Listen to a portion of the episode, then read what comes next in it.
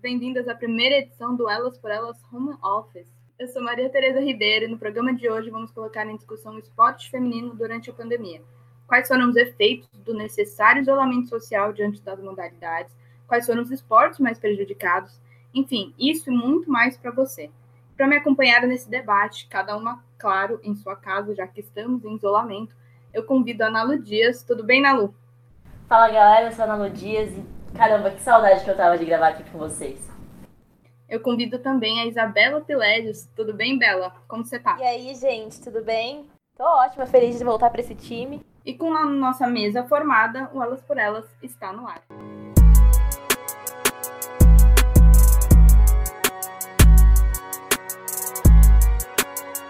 Sabem, estamos vivendo uma pandemia em função da Covid-19.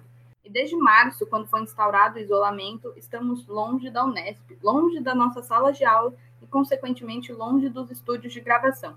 Então, provavelmente vocês, nossos ouvintes, vão sentir essa diferença na qualidade do som em relação às nossas edições anteriores, onde a gente gravou lá no estúdio. Nós aqui do programa ficamos até o último minuto, assim, do primeiro semestre, na esperança de que a situação melhorasse agora em agosto, para que fosse possível a nossa retomada das aulas presenciais e das gravações. Mas, como infelizmente o Brasil não conseguiu controlar a pandemia e ainda estamos em regime de isolamento, não iríamos conseguir esperar até o ano que vem para voltarmos com o programa. Então, optamos por fazer essa edição especial, versão home office mesmo, até que a situação toda com o coronavírus se resolva e seja possível e segura, claro, a nossa volta aos estúdios e a vida no geral. Para a nossa primeira parte, eu gostaria de pedir para as minhas colegas hoje de bancada, ou melhor dizendo, de chamada de vídeo, por favor, trazerem aí seus destaques, suas informações que vocês gostariam então de colocar em pauta na Lu, Bela. Bom, eu vou trazer dois destaques bem recentes agora, do mês de agosto. Primeiro, que a CBF criou a Escola de Futebol Feminino. Ela anunciou essa escola, que vão ser assim, isso de palestras, debates, é, sobre várias temáticas relacionadas aí ao esporte feminino, que é uma coisa muito positiva, né, para contornar toda essa falta de visibilidade que o esporte estava tendo e a falta de incentivo que a CBF deveria ter tido durante muitos anos e então foi uma coisa muito positiva essa tentativa da CBF de correr atrás do prejuízo. E a segunda é que as jogadoras do, do basquete feminino no Brasil lançaram o movimento Levante a Bola Delas, que é para dar visibilidade e apoio às condições de, de igualdade dentro da modalidade. É, essa iniciativa ela foi uma reação ao Dia Internacional da Igualdade Feminina que aconteceu na quarta-feira, dia 26. Pô, muito legal. Eu não sabia dessa também. A gente fica feliz com essa movimentação, claro, que a CBF faz em torno do esporte feminino, que a gente sabe, a gente discute, a gente bate na tecla aqui no Elas por Elas, que precisa de mais visibilidade para o futebol e para o esporte feminino no geral. E já que eu estou falando aqui de futebol, vou puxar também desse esporte que a gente gosta tanto. Ontem, quarta-feira, a gente teve a retomada do Brasileirão Feminino, que parou em março em função da pandemia. Eles voltaram ontem com três jogos, né? Três partidas: Santos e Aldax, Corinthians e Ferroviária e Internacional e Flamengo. Santos vencendo aí o Aldax por 5 a 0 o Inter empatando. E o Corinthians, a gente grava neste momento, está tendo jogo. Então a gente posteriormente atualiza vocês. O Santos, com a vitória, conseguiu ficar na liderança com 15 pontos. E aí voltou bem, né? A gente pode dizer, para o Brasileirão Feminino. Falando em mulheres também, na, nos esportes, nas transmissões esportivas, eu quero destacar aqui que na primeira rodada do Brasileirão masculino, entre Grêmio e Fluminense, é, a cabine foi recheada de presença feminina. A gente teve a estreia da Renata Mendonça nos comentários, é, do jogo e a da Nadine Bastos como comentarista de arbitragem. Então, tirando ali o narrador, que era o Jardim Rocha, a Renata Mendonça e a Nadine Bastos compuseram essa bancada mais que especial para o esporte feminino e para as mulheres no jornalismo também, que é muito importante. Então, eu destaco essas duas coisas aí hoje nessa edição do programa. E você, Nalu, o que você tem para falar para a gente? É, bom, a notícia que eu quero trazer hoje eu acho que eu posso até classificar como uma notícia de superação, uma história que teve um, um desfecho feliz. O Iranduba é uma das equipes que está disputando o Brasileirão Feminino nesse ano, é uma equipe é, amazonense, lá de Manaus.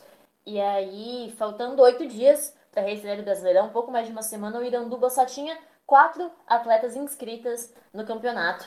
É, e dessas quatro, só duas estavam em Manaus.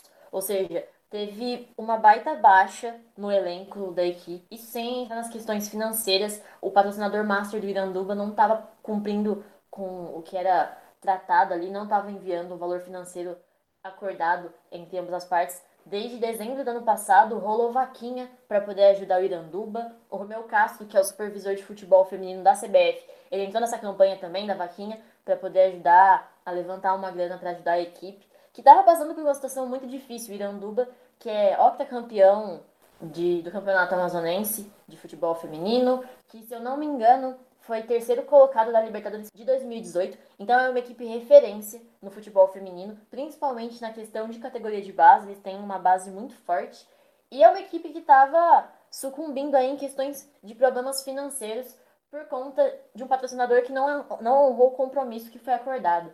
E aí, no meio de todo esse desespero, todo esse caos, apareceu um herói inesperado, o principal rival no Amazonas do Iranduba, que é a equipe do 3B, doou todo o elenco pro Iranduba. Poder sobreviver e, com, e continuar competindo no futebol, né? O presidente do 3B, ele até deu uma declaração que ele diz que o futebol é a união de vários propósitos e sonhos e é nele que assistimos realizações e superações, ainda mais em um ano tão desafiador para o esporte brasileiro. E aí ele ainda ressaltou que o Iranduba ele é um time referência em todo o território nacional para o futebol feminino e que enquanto a gente está lutando por essa causa, que é uma coisa, como a Teresa disse antes, a gente sempre está fazendo, o futebol feminino ele precisa, sim, de muita luta ainda para conseguir conquistar o espaço que ele merece. O pessoal teve toda essa atitude muito legal para poder salvar o time e aí todo o elenco foi doado para o Iranduba, então de fisioterapeutas, comissão técnica, despesas financeiras com hospedagem, transporte e tudo mais além das atletas, é claro, foi tudo doado para o Iranduba poder continuar sobrevivendo e lutando aí no Campeonato Brasileiro Feminino de 2020. Nossa, é, a gente fica assim, quando a gente para para pensar, a gente não repara que existem times assim que estão nessa situação. Quando a gente olha para Corinthians, Santos, a própria Ferroviária, que também são times grandes aqui do Sudeste do Brasil, a gente não pensa que ali no Norte tem essa dificuldade, tem toda essa luta que a Ana Lu comentou agora, a gente fica feliz que teve essa ação de solidariedade, porque se a gente parar para pensar, tem time que não gosta desse negócio, né? De ajudar o adversário, como a gente observou no Paulista masculino, teve aí umas coisas referente ao São Paulo e ao Corinthians. Então a gente vê essas ações de solidariedade, a gente fica até feliz com essa ajuda que existe em torno do esporte feminino do futebol, que precisa de visibilidade que bom que tem gente que olha também para o nosso futebol. Exatamente, eu acho que isso reforça aquele ponto que a gente sempre trata aqui, que o futebol feminino ele precisa de toda a ajuda possível, de toda a força que a gente tiver para poder deslanchar e se destacar, porque infelizmente a gente vive numa sociedade que sempre valoriza muito mais a questão do masculino, do esporte masculino, ele tem muito mais visibilidade, ele tem muito mais investimento em boa parte do mundo. E se a gente não, não participar dessa luta, a gente não for ativo nesse movimento, as coisas não vão mudar. E é muito bom ver que rivais estão se ajudando nesse momento para poder atingir um objetivo maior, um objetivo comum, que é a democratização do futebol feminino e que ele possa chegar num patamar tão esperado por todo mundo que é fã da modalidade. É isso, que a gente espera então que continue assim, que ainda muitos times consigam seu espaço no futebol feminino. É isso que nós todas aqui desejamos. Bom, esses foram os assuntos do momento, os assuntos que movimentaram o esporte nos últimos dias. Então, a gente vai aqui caminhando para o nosso próximo bloco, que agora o tema que a gente vai abordar são os impactos da pandemia nas modalidades femininas. São vários temas aí que a gente tem para discutir ainda mais do que a gente já comentou até agora. Então, vamos para o nosso próximo bloco.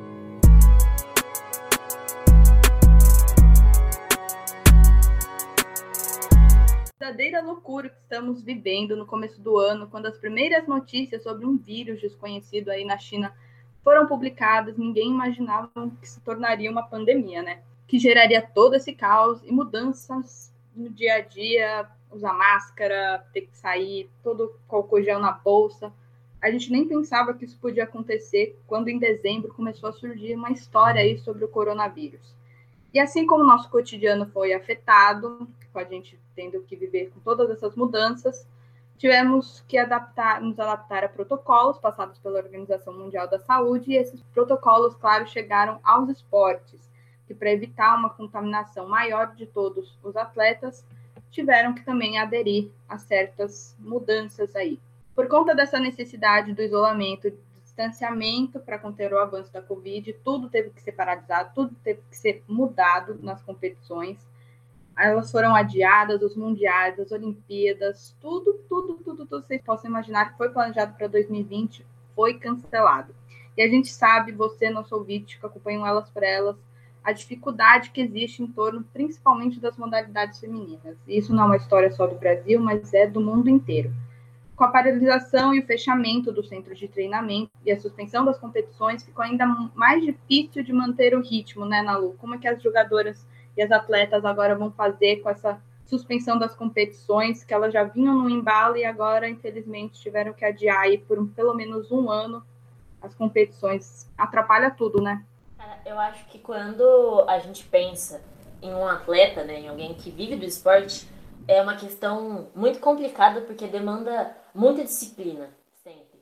Tem que ter a rotina de treinos, tem que ter uma alimentação específica focada para aquele objetivo, tem que ter tantas horas de sono, tem que ter determinada rotina, e é isso num, num modo cíclico e que se repete constantemente, e que não pode fugir disso, porque é aquilo, né? Um atleta ele sempre tem que ser o melhor de si mesmo, tem que ser a sua melhor versão para poder atingir os objetivos que todo competidor sempre sonha, sempre almeja.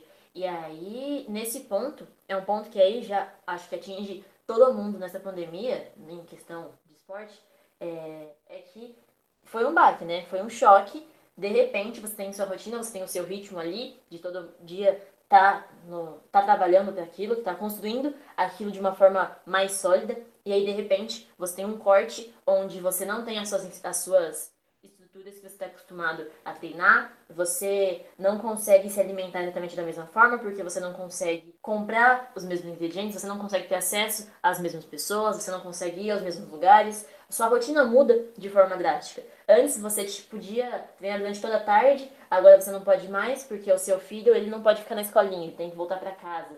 Antes você estava acostumado a ficar X tempo na academia e agora você não pode mais porque você não tem esses equipamentos em casa e, lógico, por medidas de segurança, de saúde, você não pode sair para poder ir na academia e treinar. Então, afeta muito o atleta como um todo, né? É um baque muito forte numa carreira de atleta. Eu acho que uma coisa bem legal para a gente pensar é a diferença entre atividade física e treino. Porque a gente vê né, na televisão, vê em várias mídias, atividades que, que muitos atletas estão fazendo, de colocar o filho nas costas e fazer um, uma flexão, de fazer alguma coisa para se manter nativa. Mas existe uma, uma diferença muito clara entre a, a atividade física em si e o treinamento, é, treinamento assim, profissional mesmo. Então, por mais que ela se mantenha nativa o suficiente para manter a saúde, aumentar a imunidade, é, elas regridem em termos de estacionar tudo que elas tiveram, né? De, de treinamento físico, de musculatura, e é uma coisa que não se ganha tão rápido. Então a gente vê que é, os planejamentos já são para voltar o quanto antes, porque, assim, é, talvez não tenha que esperar vacina, mas volta sem público, muitos, muitos esportes voltam sem público, e o tempo de recuperação desses corpos, desses organismos, é, é muito diferente, né? Ele não, não segue esse mesmo ritmo que, que as comissões estão planejando para o retorno dos esportes. É, nesse ponto que a Bela falou, eu acho que é legal a gente ressaltar que quando a gente pensa é, não na atividade física, mas sim no treinamento de um atleta profissional que vive daquilo, é, é importante a gente ressaltar que leva muito tempo para você poder entrar nessa rotina e conseguir atingir os resultados esperados. Só que é muito tempo, é muito fácil você perder esse ritmo, sabe? É muito fácil você perder a evolução que você teve, você de certa forma regredir um pouco. Isso sem contar que, por exemplo, você não pode fazer um exercício pesado em casa porque você pode se lesionar, você pode romper um ligamento. E isso para um atleta é uma questão extremamente importante, é uma coisa muito grande para acontecer na carreira de um atleta. Se eu jogar bola no final de semana, se eu fizer um agachamento e machucar alguma coisa, distender alguma coisa, vai doer, mas eu vou no médico, eu vou me recuperar e tá tudo bem.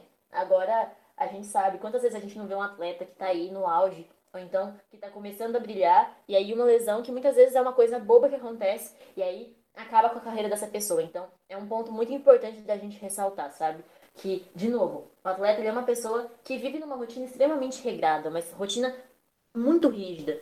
E aí, parar isso de uma hora para outra sem estar tá preparado, porque ninguém estava preparado, essa é a verdade. Pode falar o que for, mas você nunca está preparado para uma pandemia dessa proporção que parou o mundo da forma como ela parou no começo. As pessoas falavam que iam ser 15 dias e a gente ia voltar para a rotina, que ia ficar no máximo um mês parado, mas que depois tudo voltava ao normal. E hoje a gente vê que não. Hoje a gente tem aí 5, 6 meses desde que no Brasil a gente começou a quarentena e a gente sabe que a realidade é completamente diferente de antes disso. Então, nessa coisa que, que vocês estavam falando, a gente pensa na questão principalmente das Olimpíadas, que era né, a grande competição de 2020. A gente teve o cancelamento das Olimpíadas mais ou menos um mês e meio, dois meses aí, se eu não estou enganada, antes da, da, do início previsto, que era agora no final de julho. E você, justamente isso, estava naquela incerteza, ficou umas duas semanas aí na, na, nessa incerteza, se cancela, não cancela, adia, não adia.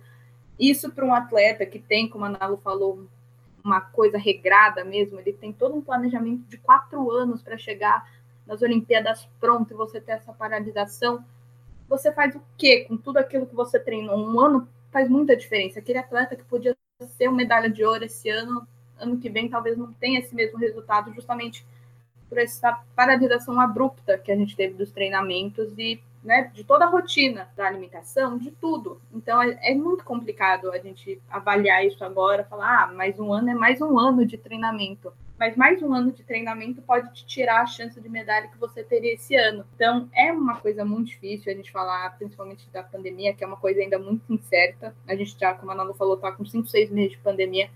Aqui no Brasil, na Europa, tá tendo reincidência de alguns casos, tá? Existe esse medo ainda de uma segunda onda lá a gente não sabe ainda como vai ser o futuro e ainda que mínima, não sei se a gente pode chamar de mínima, mas ainda que pequena, uma chance de um cancelamento dos jogos, porque não se sabe se em 2021 vai ser seguro ter tanta gente de tantos países diferentes juntos numa capital para realizar esse evento, o que seria muito triste o cancelamento, porque como a gente falou, tem muitos atletas que, nossa, se dedicam anos, não sei se é seguro se reunir tantos países numa capital só, é, né, com tanta chance de voltar assim sem vacina e você reunir toda essa galera num lugar só. E um cancelamento seria muito triste, porque tem gente que, nossa, batalha anos para um dia e você cancelar é, é até triste de pensar que essa pessoa pode perder tantos anos de dedicação por conta desse vírus que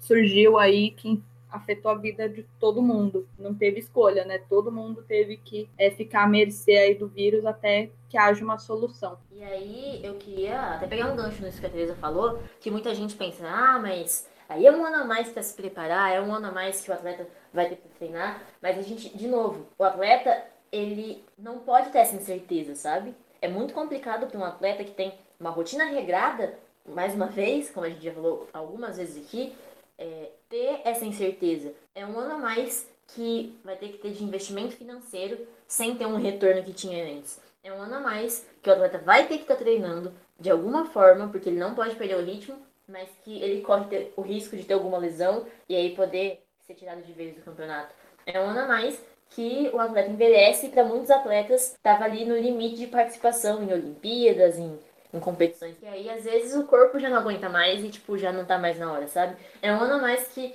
uma série de atletas tem que adiar uma série de sonhos e planejamentos que eles tinham pra vida deles, porque a gente sabe que a vida de um atleta, ela gira muito em torno dos calendários que ele cumpre em questões de competições, principalmente quando a gente trata de esportes femininos, que a gente sabe que tem muitas complicações aí. E aí é um ano a mais que um atleta tem que adiar um sonho, adiar um planejamento. E qual que é o custo disso, sabe? O preço vale a pena ser pago? São muitas coisas que a gente tem que levar em conta e botar na ponta do lápis quando a gente fala. Para muita gente é só um ano a mais de treinamento, é uma coisa boa. Mas o que, que esse um ano a mais de treinamento vai custar? Eu acho que tem muita coisa por trás que tem que, tem que ser levado em conta. Então, pegando um pouco disso que a Nalu falou sobre planejamento, que para o esporte feminino é mais complicado, porque existem outras questões além do planejamento tradicional que a gente sabe que as atletas todas têm que fazer até chegar no dia da competição. É, nós sabemos que né, a gente, todas têm um calendário muito certinho,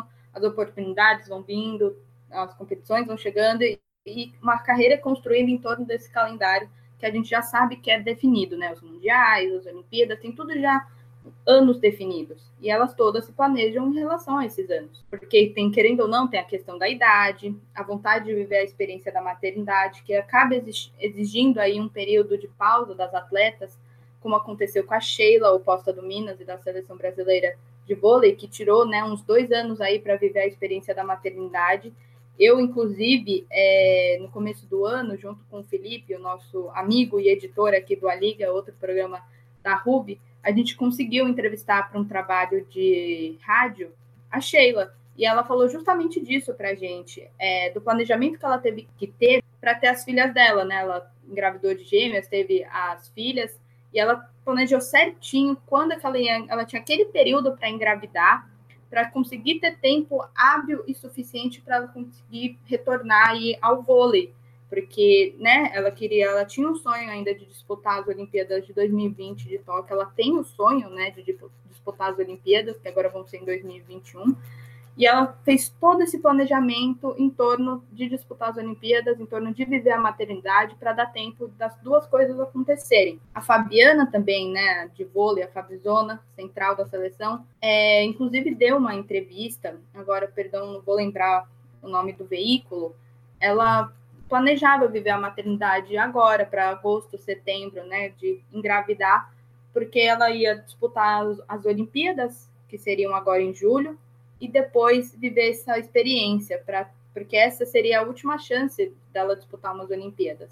Então, ela tinha todo esse planejamento também que teve que, aí que esperar mais um pouquinho por conta do coronavírus, que adiou, ela quer disputar também as Olimpíadas, assim como a Sheila, e ela teve que adiar esse planejamento em relação a gravidez. Enfim, né, a gente tem todas essas questões que as atletas, as mulheres, diferentemente dos homens, têm que colocar ainda no calendário delas de carreira, né? E pode-se dizer que a pandemia deu uma atrapalhada nesse sentido, né, Bela? As meninas, as mulheres, elas têm esse desejo, algumas, de ser mãe, e elas têm que colocar isso na ponta do lápis também para saber se vai dar tempo por conta da idade e se vai bater com as datas da competição é, e a pandemia da Covid pode ter dado uma atrapalhada, ou a ideia de gravidez já não é algo assim tão decisivo, não sei se decisivo é a palavra correta, mas tão impactante na vida de um atleta que ela tem que realmente colocar certinho no cronograma quando é que ela tem que engravidar para ela conseguir participar de tudo. É, é um assunto bem complicado, porque geralmente a gente vê a questão da gravidez é, como um tabu, né? Porque é, justamente os argumentos que, por exemplo, numa empresa tradicional é, dificultariam para uma mulher é, um aumento de salário, por exemplo, uma coisa relacionada ao fato de precisar dessa licença toda. E quando a gente vê um esporte que é pensado com um cronograma definido, que envolve muita coisa, envolve vários trabalhos, envolve eventos, envolve o envolvimento da mídia com isso, né? A atuação da mídia com isso. Então, ele tem que seguir esse cronograma específico e aí a gente fica pensando qual que é a participação da maternidade em toda, esse, toda essa questão. É, eu acho que existe sim um regramento é, em termos de, de compromisso com isso, de, de tentar voltar no, no tempo certo, de se planejar para isso. É, para algumas atletas, como para outras, elas resolvem ter um tempo da carreira, se dedicar à maternidade, e não necessariamente significa que futuramente elas não podem voltar. Então, eu acho que também tem muito uma relação de cada. de como cada atleta vai ver a maternidade, vai ver esse envolvimento com, com a gravidez, com a gestação também. Mas eu acho que, independente disso, é, a gravidez ela vai ter um impacto muito grande na vida dessas atletas, né? Desde de cedo elas são, elas têm que tomar anticoncepcionais, elas têm que ter esse cuidado maior, justamente porque geralmente são impactos de esportes de alto impacto e isso seria inviável, né, de qualquer forma. Então, é uma preocupação que as meninas têm. E a questão hormonal é uma questão muito complicada, né? Não dá para você é, começar a tomar uma pílula, depois tirar e depois colocar de novo. Não é uma coisa que possa ser feito sem um planejamento antes, porque afeta muito o organismo. Então, é, tem que ser muito bem planejado, tem que passar por um acompanhamento médico e, e, levar em consideração todo, todo o histórico da atleta em relação a essas questões. Quando eu penso nessa questão, eu penso que é muito caro para uma mulher ser uma atleta, sabe? Porque, lógico, além de toda a questão que a gente. Tem, acho que eu, eu vou trazer aqui pro Brasil, porque eu acho que é onde a gente tá, é onde a gente consegue falar com mais propriedade nesse momento. Mas, além de toda a questão de falta de investimento, igual a gente falou agora na questão do time de Manaus, que é patrocinador que não, não honra com o contrato, que não tem visibilidade, que a emissora não quer transmitir o jogo porque não vai ter público, porque não tem público indo aos jogos, falta de investimento, falta de interesse da população. É, eu acho que já são questões que já dificultam muito, sabe? É muito difícil, necessita muita coragem para você falar, não, eu quero ser atleta no Brasil. E aí, até porque a gente sabe que uma realidade muito grande no futebol feminino, por exemplo, que é uma pauta muito recorrente aqui no programa, é que uma jogadora de futebol dificilmente consegue ser só jogadora de futebol. Ela normalmente precisa ter outro trabalho que forneça uma renda, né, que forneça o provento dela e dos que dependem dela, é, porque o que vem do esporte é muito baixo e não, não dá para viver de forma digna. E aí a gente já tem aí um problema, né? Uma carreira, uma profissão que demanda tanta dedicação, tanta energia, tendo que ser dividida, dividir o espaço com uma segunda profissão, porque só aquele sonho de ser atleta não consegue prover o que a pessoa precisa para viver de forma digna. A gente já tem aí esse primeiro ponto, que já é. A gente sabe, a gente pode tentar abordar os pontos, mas a gente sabe que ser mulher no esporte, em questões financeiras, é muito mais complicado, infinitamente mais complicado do que ser um homem no esporte. Não que não tenha dificuldades para você conseguir atingir a carreira dos seus sonhos enquanto um homem que pratica esportes, mas a gente sabe que a realidade feminina ela é muito mais complexa nesse ponto. E aí, além disso, a gente tem as questões biológicas, né? Eu acho que não é segredo para ninguém, espero que todos tenham essa noção, mas toda mulher tem o seu ciclo menstrual, toda mulher passa por isso a partir de determinado momento de sua vida. E aí, eu digo por questão que eu via amigas minhas que eram atletas em diversos esportes, que desde os 12, 13 anos tinham que tomar anticoncepcional e tinham que tomar doses extras de determinados hormônios porque não podia menstruar, porque não podia ter cólica, porque não podia ficar um, dois dias sem treinar. E aí a gente começa a ver desde cedo o uso de medicamentos que são extremamente nocivos à saúde da mulher. E aí o uso disso contínuo durante todo um tempo extremamente longo. E aí, além disso, tem toda a questão de que se eu engravidar, eu preciso dar uma pausa na minha carreira. Será que eu vou conseguir voltar dessa pausa? E aí, nesse meio tempo, já passaram muitos anos. E aí, quando uma atleta finalmente consegue o tempo que ela quer, ela consegue aposentar, muitas vezes já passou do período fértil e não consegue realizar sessões de engravidar. Então, é um preço muito caro que se paga, sabe? Para ser uma atleta de alto rendimento no Brasil. Eu acho que é uma pergunta que eu sempre tento me perguntar quando eu vejo tanta gente indo por esse caminho. Tipo, o quão disposta você está a pagar esse preço. Porque é, é, um, é muito cruel, é muito difícil você ter que tomar decisões que, em teoria, você não devia ter que escolher, sabe? Você não tinha que escolher seguir o seu sonho de ser jogador de futebol, jogador de vôlei ou ser mãe. Você podia ter direito de ter os dois sem que um comprometesse o outro. Mas a gente sabe que a realidade não é essa.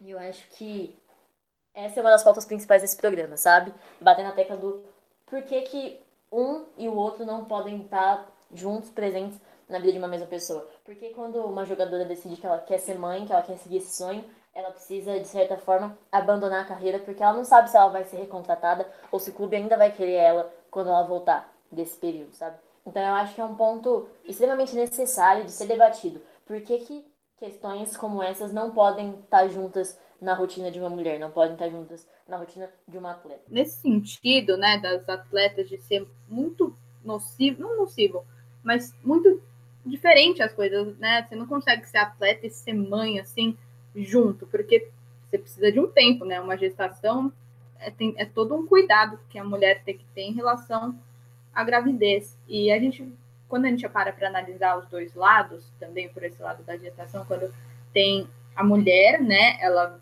precisa pensar nisso, quando que eu vou fazer isso, é, se eu vou fazer isso antes de tal competição, se eu vou fazer isso depois que eu encerrar minha carreira, mas quando eu vou encerrar minha carreira, é uma coisa muito complicada que para o homem a gente não vê. Mas, tipo, né, são questões biológicas, mas para o homem a gente não vê. Quando o homem fica fora, assim, do, do time, fora de competir, é por conta de lesão, é por conta disso, é por outros motivos, assim, mas normalmente lesão, para a mulher não. Ah, é, ela teve que parar a carreira por conta de uma gestação ali inesperada, mas que aconteceu, e agora ela vai ter que cuidar dessa gestação. Foi o caso da Tandara, do vôlei também, ela acabou engravidando ali. Que não foi muito planejado, ela queria, mas não naquele momento, jogou, acho que é até mais ou menos até os 4, 5 meses da gestação, parou, ficou um ano afastada das quadras e depois retomou a carreira. Tem toda essa dúvida que a Nalu também comentou. É uma situação delicada, que também rende pano para manga aqui, que a gente pode voltar discutindo elas por elas. Mas como o nosso tempo é curto, a gente vai ter que deixar o resto dessa discussão para outro momento e encaminhar nosso programa, que a gente ainda tem mais um assunto para discutir em relação aos impactos da pandemia.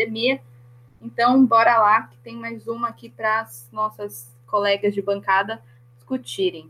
A gente falou tanto desses impactos externos da Covid, né? Mas tem a própria Covid, né? A, a gente teve atletas que foram infectados pelo, pelo vírus, como foi divulgado pelo Comitê Olímpico Brasileiro, ele divulgou que tiveram sim atletas da delegação que ia para Tóquio com que testaram positivo. Nós infelizmente não tivemos acesso ao nome desses atletas, né, mas a gente sabe então que teve. E justamente por conta disso, o COI, né, organizou uma viagem para Portugal, que eles chamaram de Missão Europa. Foram mais de 100 atletas de diversas modalidades mandados para uma cidade no interior de Portugal. É, a cidade chama Rio Maior, se eu não me engano para continuar com os treinamentos e evitar uma contaminação maior da delegação. É, essa missão foi dividida em duas partes. Foi enviado um primeiro grupo e agora no final de setembro vai um segundo grupo. E no total serão 220 atletas lá na Europa treinando para Tóquio. E esse é né, o grande objetivo do Comitê Olímpico, manter esses atletas num nível alto, para eles chegarem com as mesmas chances de medalha que eles teriam sendo se as Olimpíadas tivessem sido disputadas agora em 2020 e promover mais uma edição aí vitoriosa para o Brasil na capital japonesa. E tendo tudo isso em mente, o comitê buscou as melhores estruturas, buscou as, os melhores lugares para os atletas treinar e onde teria um risco menor de contaminação. Porém, como eu disse agora há pouco, a questão da Covid é muito delicada. Ela afeta o sistema respiratório, eventualmente ela pode chegar às outras partes do corpo, como a gente viu acontecer já com outras pessoas, com relatos que a gente tem nos noticiários todos os dias. E essa recuperação né, dos atletas que têm que lidar com a Covid é muito difícil. Nalu, Bela, é como vocês enxergam toda essa situação envolvendo os atletas? Aqui, apesar de sermos um programa inteiramente voltado para as modalidades femininas, essa é uma situação que afetou a homens e as mulheres, nossos atletas da delegação brasileira. Como vocês enxergam essa situação da pandemia envolvendo os atletas, da Covid mesmo envolvendo os atletas, e essa ideia do COI mandar eles para Portugal para evitar uma contaminação maior? Como vocês enxergam todo esse cenário envolvendo a nossa delegação olímpica? Bom, eu acho que essa questão do COI, né, ela é muito complicada, porque as indicações no momento são justamente para você evitar é, aglomerações, evitar movimentação, e por mais que tenha todo um sistema de segurança no transporte deles até Portugal, ainda que seja um local distante, com baixa incidência de coronavírus, é um cansaço, primeiro, porque são longas horas no, no avião, então qualquer esforço físico é, excessivo que pudesse comprometer de alguma forma, cansar e comprometer a imunidade, não é recomendado. É, esse aglomeração dentro do, do avião, ainda que tenha todo um sistema de segurança, também não é recomendado. Então é uma questão muito complexa.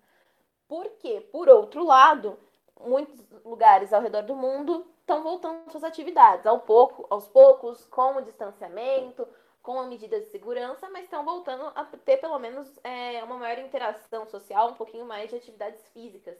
E aí, é, quando as competições de fato chegassem, as condições não iam ser iguais, porque os países não iam ter o mesmo desenvolvimento em relação à Covid e o mesmo nível de, de abertura, digamos assim. Então é uma questão muito complicada, mas ao meu ver, é, eu não, não sou adepta dessa decisão do COI. Eu acho que é um momento justamente para a gente pensar nas disparidades que tem no mundo, na desigualdade que está ocorrendo no mundo, e você tentar submeter os jogadores, né, os atletas, a condições de risco para tentar superar essas desigualdades, ao invés de, de fazer o sistema contrário e, e, esperar até que tudo esteja resolvido, não é uma solução muito boa. Porém, por outro lado, a gente já viu que tem reincidência em alguns lugares de coronavírus, uma pessoa pode pegar duas vezes, e a gente não sabe até quando essa situação vai. Então também tem uma questão da própria OMS falando, talvez esse seja o nosso novo normal, que a gente vai ter que se acostumar com esse novo normal.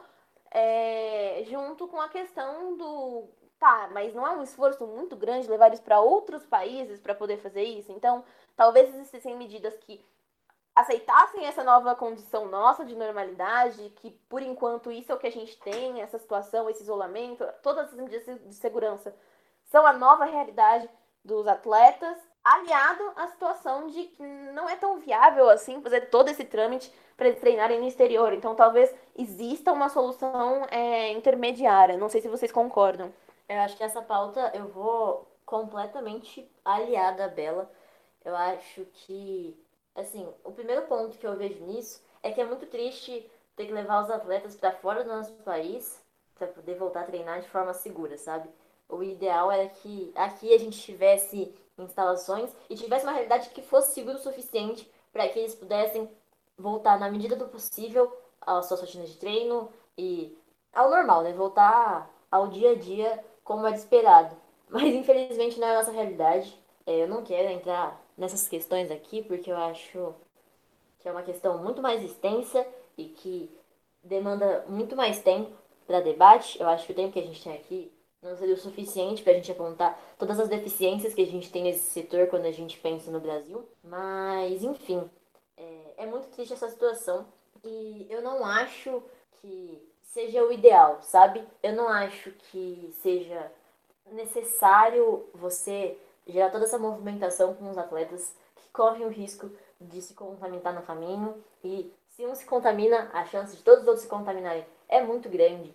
Então, eu não sei, sabe? Eu, eu não sou do time que apoia isso. Eu entendo que é necessário voltar à rotina e que, como a Bela falou, muito provavelmente esse seja o nosso novo normal e que talvez isso seja uma realidade. Essa realidade onde a gente precisa ter cuidados redobrados com a questão de saúde, de higiene, mas eu não sei até que ponto vale a pena todo esse esforço, toda, todo esse desgaste para fazer esses treinamentos que, querendo ou não, vão desgastar e vão botar em risco a vida dos atletas, sabe? A saúde deles nesse momento.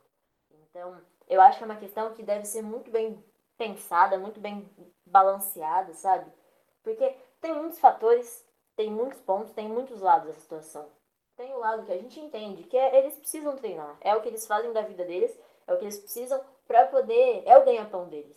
É necessário ter eles. Só que até que ponto vale a pena eles arriscarem a vida deles, arriscarem a carreira deles para poder voltar aos treinos nesse momento, sabe? É, não sei se falei muito no final não falei nada, mas eu acho que é uma situação muito complexa e que tem que ser muito bem pensada. Nesse momento, não concordo, não compactuo com a ideia de transferirem os atletas para outro país para poder treinar. Mas, de novo, acho que é uma questão muito mais ampla do que isso. É, puxando um pouco do gancho que a Ana Lu deu, é, eu, quando eu parei para analisar isso, estudando o roteiro que a gente fez aqui para o programa, é, eu lendo sobre a missão Europa, eu acho que também é uma questão, como a Ana Lu falou, é uma questão muito delicada, porque é uma coisa que eles é, treinam por anos para chegar. As Olimpíadas foram adiadas um ano. Então, é um ano a mais de treinamento. Mas esse um ano a mais de treinamento, existem muitas incertezas aí no caminho que a gente não sabe como esse vírus se comporta. A gente tem uma pequena ideia, mas a gente já viu que a cada novo dia vai surgindo uma novidade sobre esse vírus. Então, a gente pegar 220 atletas, que é o que está programado para ser, para estar em Portugal treinando, é tudo bem que a a, o COI falou todo mundo vai ser testado antes de embarcar, mas querendo ou não, você tem contato com outras pessoas é, no decorrer dessa viagem. E você correu o risco do atleta se contaminar. E esse vírus, ele afeta o sistema, principalmente o sistema respiratório. É, e ele ficar, acabar, sei lá, ficando um mês internado, ou um mês com sequelas da doença. Isso atrapalha, até ele pegar. Isso, né, no caso, atrapalha, assim, acaba com o treinamento dele, porque ele fica totalmente parado é, para se recuperar da doença. Então, é uma coisa muito complicada, porque a gente sabe que eles precisam voltar a treinar. Isso é fato. Eles têm uma competição daqui a um ano que é a competição da vida deles. É fato. Mas é o que a Nalu falou. Quanto vale isso? Você come... querer voltar agora, julho, ah, sabe? Tem um ano. Mas você querer voltar agora e ainda mandar uma delegação para outro país para treinar. Não sei. Assim, a gente não sabe o dia de amanhã, mas não sei se era o momento para enviar esses atletas. A gente entende que existe a necessidade, mas não sei se era o momento, principalmente fazer essa viagem tão grande. Mas enfim, a gente também quer ouvir de você, nosso ouvinte, qual que é a sua opinião sobre esses assuntos que a gente discutiu hoje no programa, esse assunto agora especificamente da Covid e dessa situação do COI. É, deixa lá no nosso Facebook, o Facebook da RUV, é, Rádio Nesper Virtual, procura lá no Facebook, coloca no, no comentário aí o que você pensa sobre isso, que a gente quer saber, quer saber sua opinião, porque é uma discussão muito ampla e a gente quer que mais pessoas participem desse debate.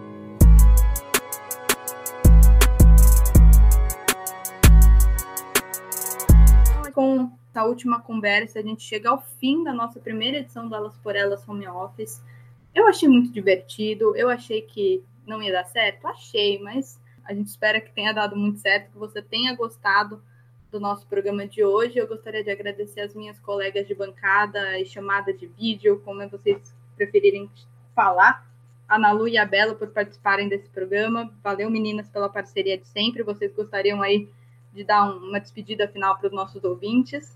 Bom, queria agradecer, primeiramente, todo mundo que ouviu a gente até aqui. É muito importante para a gente a presença e a audiência de vocês. Então, muito obrigada pela companhia mais uma vez. Agradecer a Tereza, agradecer todo o pessoal da RUV, que estão sempre trabalhando para que a gente possa trazer o melhor conteúdo, na melhor qualidade que a gente puder. Nosso... E acho que é isso, é muito bom estar de volta. Tava com muita saudade, tava fazendo muita falta gravar os programas. A gente tá de volta e a gente não quer parar, não.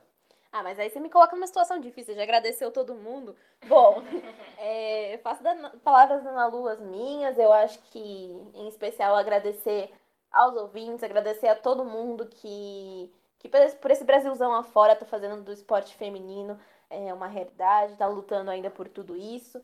E estou muito feliz de estar de volta. Espero que vocês tenham gostado do programa. No mais, a gente vai seguir tentando fazer o melhor trabalho possível para manter vocês informados. Obrigada, gente. É isso que a Bela falou. A gente espera estar tá fazendo um bom trabalho. Então, muito obrigada novamente a todos os nossos ouvintes. Valeu aí por estarem com a gente em mais um programa. Até a próxima. E lembre-se: respeita as minas, que o esporte também é nosso.